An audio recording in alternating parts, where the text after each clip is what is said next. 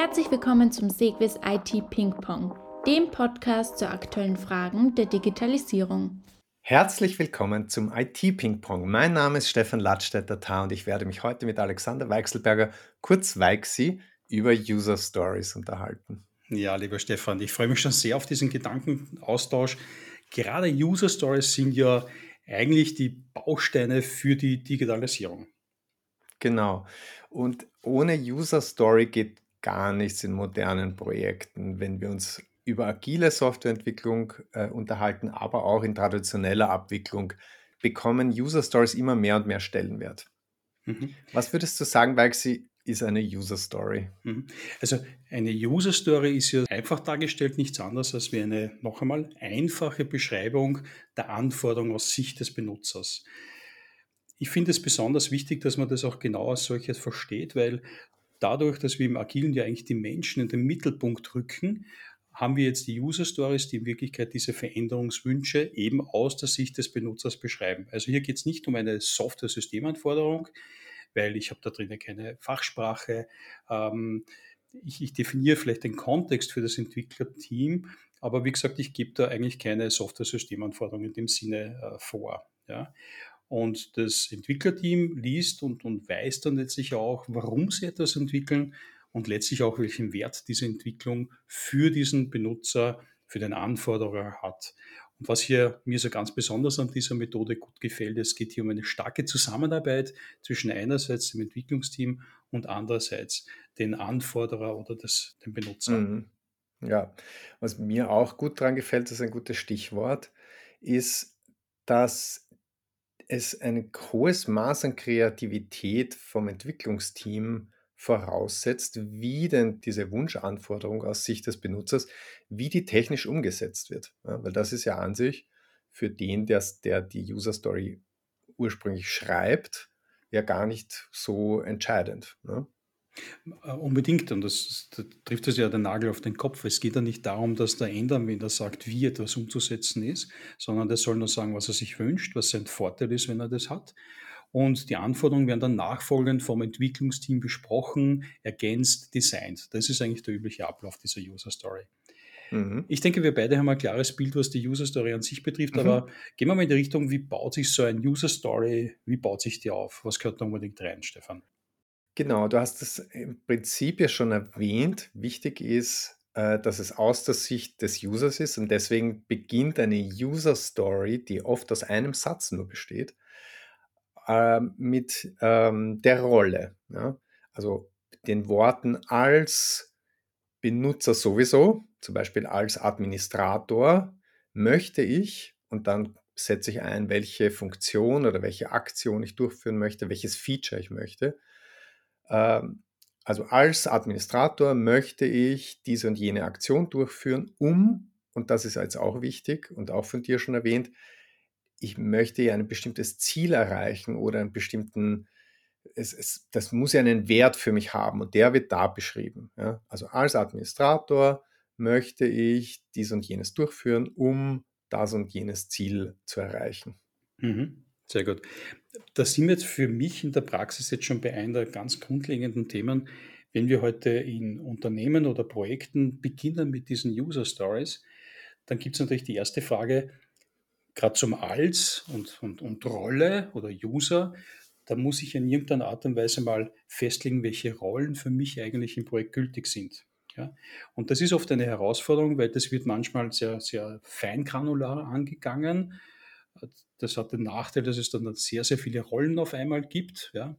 Und hier ist also die Empfehlung, diese Rollen nicht zu spezifisch oder nicht zu detailliert zu definieren, sondern eher die, vielleicht eine Unschärfe mitzunehmen in dem Sinne, wir machen, eine, keine Ahnung, vier, fünf Kernrollen, die sich aber durchaus über den Projektverlauf erweitern dürfen oder auch verändern, dass ich eine weniger im Fokus habe, weil die habe ich schon beschrieben und ich habe dann die Rolle auf der anderen Seite, die halt jetzt aktuell sind und die aktuellen Features dann entsprechend begleiten. Also wichtig aus meiner Sicht ist, man muss sich bei User Stories konzeptionell am Anfang mal hinsetzen und sagen, okay, wie gehe ich das mit dieser Rolle mal grundsätzlich an?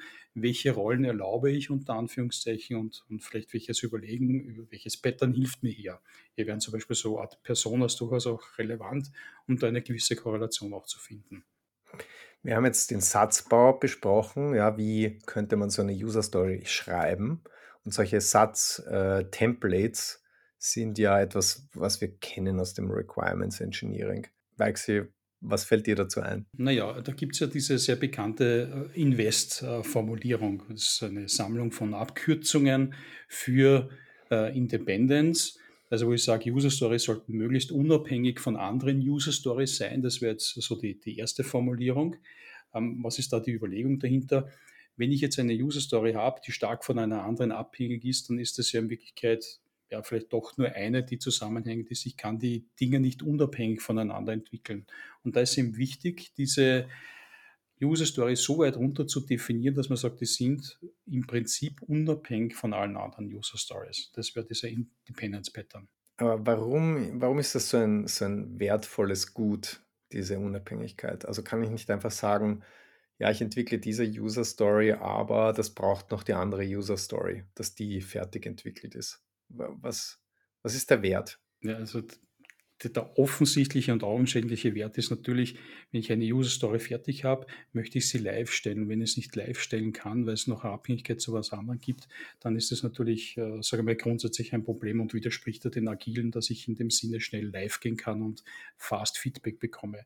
Ein zweites, ein zweiter Nachteil aus meiner Sicht ist natürlich, wenn ich jetzt sage, die eine User Story hängt aber von der Umsetzung der zweiten User Story ab, dass es ja durchaus inhaltliche Anpassungen geben kann, wo die zweite User Story die erste dann doch beeinflusst, weil sie anders designt oder anders umgesetzt worden ist. Das macht natürlich hier diese Abhängigkeit auch entsprechend äh, problematisch. Deshalb Unabhängigkeit ist da wichtig. Aber fällt dir noch was ein, Stefan? Hast du noch einen zusätzlichen Aspekt? Also die Abkürzung ist ja Invest und das zweite wäre Negotiable, also dass es verhandelbar ist. Ich als Entwicklungsteam möchte einen gewissen Spielraum haben, was den Scope zum Beispiel betrifft, einer User Story. Oder wie ich die jetzt technisch umsetze. Ich möchte gerne auch nochmal einen Input liefern. Ja, wenn eine gewisse Vorstellung damit verbunden ist, mit dieser User Story, möchte ich als Entwicklungsteam ja auch ähm, sagen können, ja, das erscheint uns sinnvoll, aber können wir das nicht so und so machen. Ja. Und es betrifft auch die Unabhängigkeit. Also wenn ich als Entwicklungsteam feststelle, da gibt es Abhängigkeiten zu was anderem. Vielleicht komme ich da drauf und dann möchte ich eben noch das berücksichtigen können. Ja? Also mhm. der Ansatz wäre für mich und der Wert wäre für mich, dass es immer eine Kooperation ist. Die User Story wird mir nicht vor die Nase geknallt, hier setzt das bis mhm. zum Ende des nächsten Sprints um, sondern das ist ein, ein, ein, eine Feedback-Schleife. Ja, ja, unbedingt, unbedingt. Also was mir negotiable da einfällt, ist, Eins der agilen Prinzipien ist, dass die Leute miteinander reden. Deshalb muss diese User Story auch diskutierbar und in dem Sinne auch verhandelbar sein. Nicht bei der Diskussion ergeben sich dann in Wirklichkeit halt irgendwelche äh, Konkretisierungen oder Dinge, wo man sagt, das ist klares Nicht-Ziel. Und diesen Austausch muss das Entwicklungsteam mit dem Product Owner äh, letztlich führen und sagen, okay, passt es da in diesen Scope, äh, können wir das und, und wollen wir das auch so und so machen. Also ganz klar. Ja. Ähm, wenn man beim Invest weitergeht, dann kommt das nächste V, also Valuable. Und da muss halt diese User Story den Anwender einen Mehrwert bringen. Sonst ist es ja keine User Story in dem Sinn. Also nochmal wichtig ist, dass wir in der User Story nicht formulieren, so muss es ausschauen, weil das dann diesen Nutzen transportiert, sondern ich muss den Nutzen klar in den Vordergrund stellen und deshalb ist dieses Valuable ein ganz wesentliches Gut. Ähm, was aus meiner Sicht dann mm, ja manchmal auch ein bisschen aufgeweicht wird, weil die Benutzer dann doch etwas anders ins Rennen gehen oder weil die ähm, Benutzer vielleicht die, die, die Story zu sehr aus dem finalen Bild heraus formulieren und nicht, welchen Wert es in Wirklichkeit hat. Und das ist für mich auch wieder so eine Einladung zum Gespräch, wenn nämlich das Problem, das gelöst werden muss, unklar ist. Also wenn man eine User Story liest und es ist nicht ganz klar, wie das äh, gelöst werden soll, dann ist das super, weil dann ist es auch die Einladung, wiederum mit dem User zu sprechen. Ja. Das Problem muss im Vordergrund der User Story sein und die Lösung, die dann gebaut wird, adressiert dieses Problem. Ja, aber es sollte, wie gesagt, hier nicht in, in Lösungen entsprechend ähm, diskutieren. Ich finde da ganz gut noch äh, im Hinterkopf zu behalten, dass Wert in dem Sinn nicht unbedingt ein monetärer Wert ist sondern es kann eben sein, dass es das Leben des Benutzers leichter macht. Oder es kann sein, dass genau dieses Feature besonders äh, zur Produktvision beiträgt. Ja. Also man könnte vielleicht auch sagen, wertvoll, man könnte auch sagen sinnvoll. Und diesen Sinn zu vermitteln an das Entwicklungsteam ist, glaube ich, etwas, was wichtig ist, weil das Entwicklungsteam dann, wenn es den Sinn erkennt und ähm, verstanden hat, auch wirklich im Sinne des Users umsetzen kann. Mhm. Mhm. Absolut, absolut. Und vielleicht noch etwas, was ich hinzufügen möchte. Dieser Punkt wird meiner Meinung nach oder in, in meiner Projektpraxis, äh, wenn ich beim Kunden bin, sehe ich das häufig, dass die, der, der Punkt Valuable oft vergessen wird. Ja? Dass das etwas ist, ja, das, das wäre doch auch cool, wenn wir das machen würden, aber das nochmal zu hinterfragen und zu sagen, ja, stiftet das wirklich einen Wert? Ist es wirklich sinnvoll oder gibt es da andere Dinge, die wichtiger wären? Das wird manchmal vergessen. Mhm. Hat auch was mit der Umsetzungsreihenfolge zu tun. Absolut richtig. Also je höher der Business Value ist oder der Wert oder das Ziel, je hehrer oder substanzieller das ist, desto eher wird diese User Story umgesetzt. Es ist ja nicht so, ja. dass alle User Stories umgesetzt werden, sondern halt die, die besonders wertvoll sind. Nicht die wird man vorziehen. Das macht einfach Sinn. Ja. Gut, dann gehen wir weiter zum nächsten Buchstaben äh, E, also wie estimable oder estimatable. Da geht es im Kern darum, dass der Umfang einer User Story muss schätzbar sein. Äh, dann kann der Product Owner entscheiden, ob und wie viel Aufwand letztlich dafür äh, betrieben werden kann, um dieses Feature oder diese User Story dann auch entsprechend umzusetzen. Das finde ich auch einen spannenden Punkt, weil das könnte bedeuten, dass bevor ich das schätzen kann, muss, brauche ich oft noch mehr Informationen. Und das ist etwas, was für mich ein unheimlich wertvoller Schritt ist, wenn ich das Entwicklungsteam bitte, hey, kannst du mal ungefähr schätzen, wie lange da für die Umsetzung brauchen werdet oder wie viel Aufwand das ist, dann muss das Entwicklungsteam die User Story verstanden haben, um hier eine Aussage treffen zu können. Das heißt, spätestens hier kann ich feststellen, ähm, ob genügend Informationen vorhanden sind. Mhm. Absolut. Was aus meiner Sicht auch zu dieser Schätzung dazugehört ist, äh, Meta-Ebene, vielleicht zur User Story, ähm, dass man grundsätzlich hier überlegt, was bedeutet jetzt dieses erledigt, dieser User Story, weil es ein Aufwandstrigger ist. Ja? Also allgemein formuliert man ja und sagt, wenn der User oder das System für, den, für, für das oder für den diese User Story geschrieben worden, wenn er das ausführen kann, dann ist es ja eigentlich erledigt. Aber das ist natürlich immer auch hier in der Schätzung zu berücksichtigen, dass es natürlich im Sinne der Definition of Done viele weitere Punkte gibt, die eigentlich auch zu dem Ready hineingehören. Also Dokumentation, Aufbau oder Wartung der Testautomatisierung und, und ähnliches. Also das ist, glaube ich, auch wichtig, gerade bei diesen Pattern, bei diesen Estimatable, dass wir sagen, was bedeutet das so, so richtig als erledigt? Und methodisch kann man ja dann, wenn die User Story formuliert ist und das grundsätzlich auch schätzbar ist, ja auch in dieser Phase schon beginnen, Unteraufgaben und Aufgaben vielleicht zu fixieren und dazu zu schreiben. Ja? Weil dann habe ich auch wiederum eine Möglichkeit, äh, diesen, diesen Gesamtumfang auch besser abschätzbar zu machen und zu sagen, was bedeutet das, wenn wir das jetzt im Kern auch äh, machen wollen. Mhm. Da, da, sprichst du einen wichtigen Punkt an, nämlich dieses sozusagen dann noch zusätzliche Notizen machen oder das vielleicht in kleinere Tasks aufteilen. Das ist etwas, äh, was vielleicht Puristen erstmal stutzig macht, weil eine User Story, das ist ja eben nur dieser Satz, aber nein, eine User Story kann wachsen, kann ganz viele Zusatzinformationen bekommen, kann eine detaillierte Beschreibung auch bekommen, wenn das notwendig ist, um Klarheit zu schaffen. Und es kann aber auch sein, das kommt aber dann wirklich auf den Kontext an, dass es bei diesem einen Satz bleibt, weil da ist das für das Umsetzungsteam ist alles klar. Mhm. Ja, ist alles beschrieben, was es wissen muss. Und das ist auch ein agiler, einer der agilen Ansätze. Ich glaube, das wolltest du jetzt gerade Nein, nein. Wolltest du gerade einwerfen? nein, nein, ich äh, habe nur was anderes bei mir getriggert, weil wir jetzt schon in Unteraufgaben und Aufgaben der User Stories gekommen sind.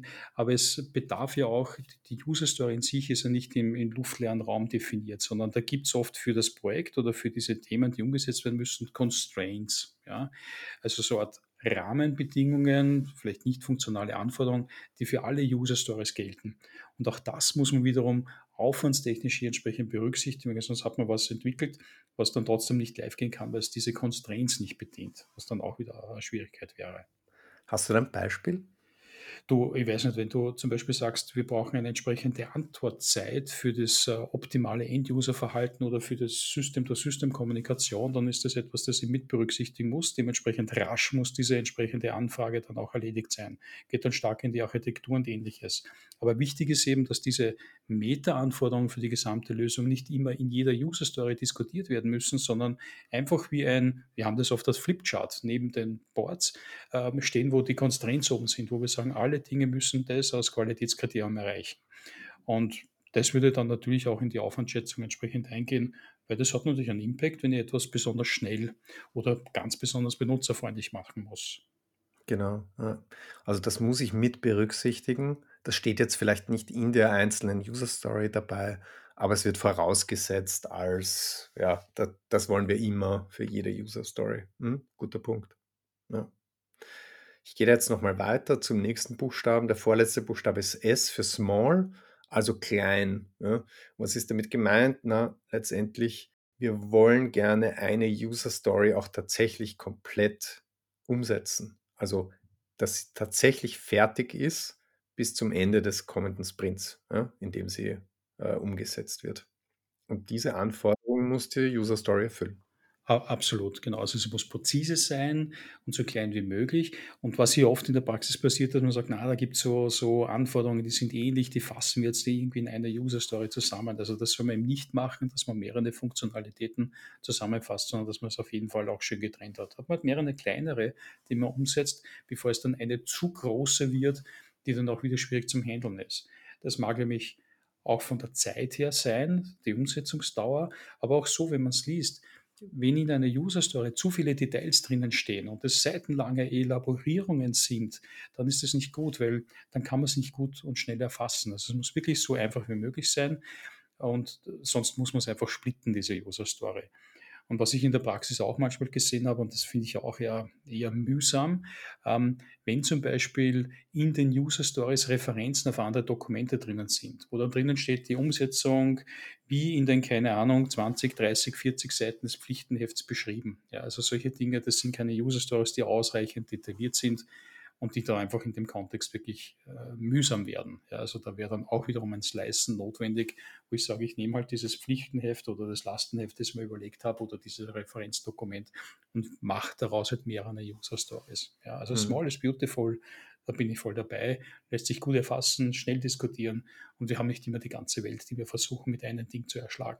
Weil du sagst, ja, wir wollen nicht alles mit sozusagen die ganze Welt erschlagen. Eben genau, ja, warum arbeiten wir überhaupt agil? Warum pflücken wir uns so kleine Tasks heraus aus dem, aus dem Gesamtbild? Weil das Gesamtbild, die Gesamtlösung ist komplex. Und der, der Markt, in dem wir uns befinden, ist komplex. Das heißt, wir wollen ja immer sozusagen kleine Schritte machen und dann überprüfen, sind wir noch konform mit dem Markt, sind wir am richtigen Weg, damit wir steuern können. Und wir pflücken uns da aus dem Komplexen einen eng abgegrenzten Task heraus und setzen den um. Und dadurch ist das aber auch lösbar, ja? weil da dieser einzelne Tasks, der ist vielleicht einfach umzusetzen oder halt, ja klar, vielleicht brauche ich eben Fachwissen, um den umzusetzen, aber der ist dann auch wirklich erledigt und abgeschlossen. Ein anderer Aspekt, der mir noch einfällt in dem, in dem Kontext ist, es ist ja wie die Zielerreichung. Die Zielerreichung beginnt mit einem ersten, zumeist kleineren Schritt ja, und noch einen und noch einen, noch einen. Und das ist genau die Idee auch im Small, ja, dass ich kleine behandelbare Dinge habe, die gut abgegrenzt, in sich gut logisch sind. Und in dieser Reihenfolge setze ich die kleinen Dinge einfach um und kann dann am Schluss ein sehr, sehr großes geschaffen haben. Das wollte ich ja. nur in der Analogie dazu sagen. Absolut. Im Small darf man eben auch nicht unberücksichtigt lassen, das ist auch bei dem Schätzbar wichtig, dass um eine User Story wirklich als fertig umgesetzt äh, zu betrachten, muss ich ja das, was ich da umgesetzt habe, auch testen. Ja? Mhm. Und das muss im Aufwand mit berücksichtigt werden und das muss auch in der Größe der User Story mit berücksichtigt werden. Das muss sich auch ausgehen. Ja? Da kommen wir eh schon zum, zum letzten Buchstaben, zum T von Invest. Es muss testbar sein, ja, testable.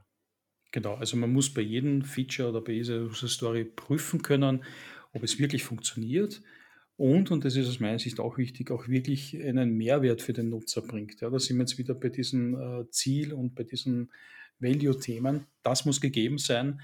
Dann kann man sagen, diese User Story ist entsprechend testbar. Und das Schöne an diesem Modell, an diesem Invest-Zugang ähm, äh, zur User Story ist, dass man sehr bald eigentlich beginnt, sich mit der User Story aus Testsicht auseinanderzusetzen, nämlich nicht erst dann, wenn sie da ist, sondern schon von vornherein sagt, Leute, ist das überhaupt testbar, was wir da bauen wollen? Weil da könnte es ja vielleicht bestimmte Testvorbereitungen, Testbette oder sonst irgendetwas geben, die wir entsprechend aufbauen müssten. Ja? Und deshalb kommt es sehr, sehr rasch eigentlich auch ins Thema und ist dann auch wahrscheinlich schon fertig, wenn die User Story auch testbar ist. Und das klassische Pattern, um zu beschreiben, wie ich eine User Story testen möchte, das ist einfach eine Liste an Akzeptanzkriterien, die sollen beschreiben, woran merke ich, dass ich das wirklich fertig und korrekt umgesetzt habe. Und dazu gehören natürlich, also ja klar, das Feature wird beschrieben, logisch, aber eben auch die nicht funktionalen Anforderungen, wie zum Beispiel, in welcher Geschwindigkeit soll das ablaufen oder XYZ. Ne? Ja, absolut. Absolut. Und das Tolle daran ist, dass diese Akzeptanzkriterien jetzt nicht nur vom Fachbereich kommen, ja, sondern auch von der Entwicklung selber, dass die sagt, ja, aber das brauche ich noch zusätzliche Akzeptanzkriterien für das. Und es wird dann schon ganz klar, auch als eine Entwicklung dieser User Story, was und wie wird dann einfach die Qualitätssicherung auch entsprechend gemacht. Das ist die eine Dimension. Und der andere Vorteil ist, dass natürlich, wenn der Fachbereich sagt, das sind meine Akzeptanzkriterien, dass ich dann eigentlich bei der Abnahme ein ganz einfaches Spiel habe. Ich gehe die Akzeptanzkriterien durch und sage, ist das so, ist das damit erfüllt? Und wenn es so erfüllt ist, dann ist die auch entsprechend abzunehmen, was auch gut ist. Ja, genau. Das heißt, ich habe dann schon fast meine Testfälle. Genau, genau. Waxi, würdest du sagen, ist, sind so Sonderszenarien, was ist, wenn der User was Falsches tut, wenn er einen falschen Input gibt und so? Ähm, wie soll da eine Fehlermeldung ausschauen? Ist das auch Teil der User Story? Naja, das könnte jetzt ein Constraint sein, wo ich sage, das wird für alle eigentlich pauschal formuliert und entsprechend hinterlegt. Dann wäre das wiederum dieses Flipchart, das neben den Anforderungen an der Wand pickt, ich sage, diese Constraints sind ja entsprechend auch äh, zu, zu erfüllen, gerade auch in die Umsetzung zum Beispiel von solchen Fehlermeldungen. Aber ansonsten finde ich auch, dass es gut ist, wenn ich hier Sonderfälle habe, sage, dieses Verhalten ist ganz, ganz spezifisch, dann ist es cool, wenn das auch in den Akzeptanzkriterien drinnen steht, weil dann kann es auch nicht übersehen werden. Und wird natürlich im Rahmen des Tests, du hast eh schon gesagt, sind ja eigentlich die Startpunkte für die Testfälle selbst, dann auch entsprechend abgeprüft und damit wird auch die User Story vollständig implementiert. Gut, Stefan, dann glaube ich, sind wir eigentlich, was die User Stories betrifft, äh, mal zumindest mit dem Invest-Konzept durch. Wir haben natürlich äh, an, an euch, liebe Streamer und Streamerinnen, wieder entsprechend Zusatzinformationen auch in, dieser, in diesem Podcast äh, hinterlegt. Aber ich denke, damit sind wir dann, was die User Story und unsere gemeinsame Begeisterung für diesen kleinsten agilen Baustein betrifft, schon am Ende. Und wir sind noch längst nicht am Ende, was das Thema betrifft, weil es gibt noch so viele Dinge zu sagen zum Thema User Story, wie sie sich im Verlauf ähm, äh, eines Projekts weiterentwickeln, wie man sie schnippeln kann, um sie kleiner zu machen, so. Aber ich denke, das wird auf eine spätere Podcast-Folge warten müssen. Ja, das machen wir unbedingt. Also ich denke, wir haben da genug, was man hier noch dazu sagen kann. Wichtig ist einfach mal dieser Startpunkt und wir gehen dann einfach auch mit weiteren Themen zum Slicing und zum Refinement äh, dann einfach nochmal in einen neuen IT-Podcast. Genau. Ja, super, Waxi. Es hat wieder mal viel Spaß gemacht und ich hoffe, es ist auch für unsere Zuhörer und Zuhörerinnen ein interessantes Thema. IT Ping Pong ist eine Produktion der Sequis GmbH. In der heutigen Folge waren ihre Experten Stefan Ladstätter-Tar und Alexander Weichselberger. Für Aufnahme, Schnitt und Kommunikation ist Helena Turner verantwortlich. Weitere Informationen und eine Nachlese zu dieser Folge finden Sie in den Show Notes.